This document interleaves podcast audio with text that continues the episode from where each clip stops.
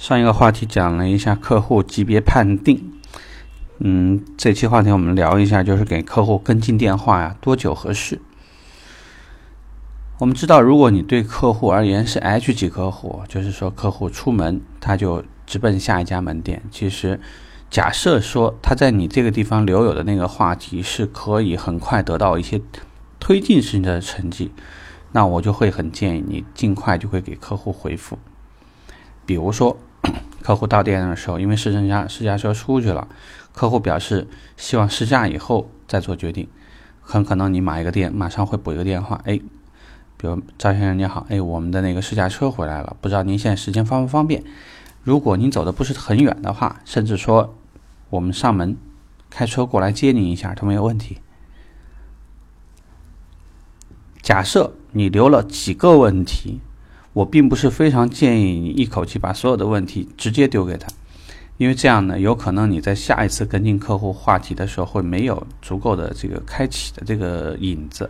其实会很尴尬。比如说第一个话题我已经把呃试驾车回来了，把我们的这个金融专员回来了，现在可以跟你再确认一下呃银行按揭的情况，或者说你刚刚那个资料的这个提交，或者说呢现在首付款申请的这个状态，我们大概了解一下什么样的。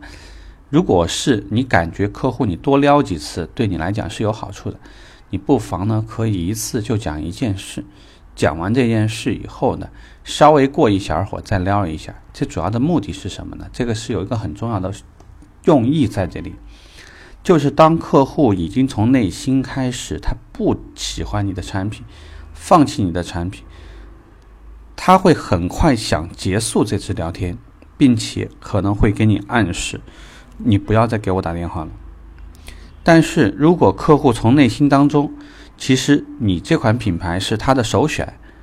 你会发现他不怎么介意你给他多打电话，打了他每次也会很认真的去听，也会跟你互动。所以不要单纯的认为我们回答客户的问题就是为了回答，不是这么简单。我们最重要的目的是为了探寻客户这个时候的状态。至于说，如果这个客户其实他的缺口可就大了，比如说是银行黑户，这个征信是有问题的，或者说他完全是提供不了了流水，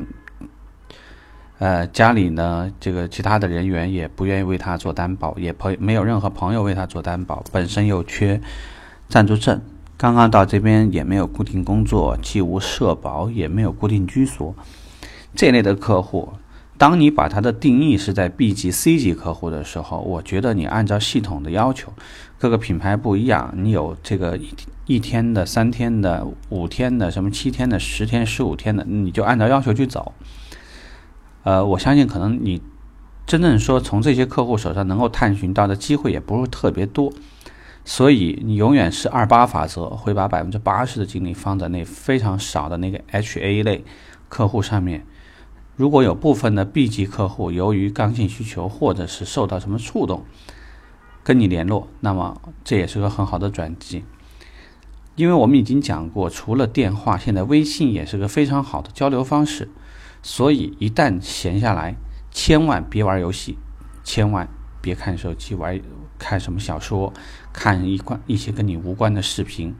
我非常建议的就是你把所有上班的时间。用来做一些和你上班相关的事情，一方面呢，你自己会这个减少掉很多这个虚度时光的这种状态，而且其实你的领导永远在盯着你，没有必要呢。再一个，尤其我们说在春节前给自己找一大堆问题，方便老板在这个遣散的或者说开除的名单里面多添上你一个。好，希望这件事情呢，就是提醒你一下，如果你不知道怎么打电话或者电话的频次怎么打，啊，可以参考一下我的建议。OK，拜拜。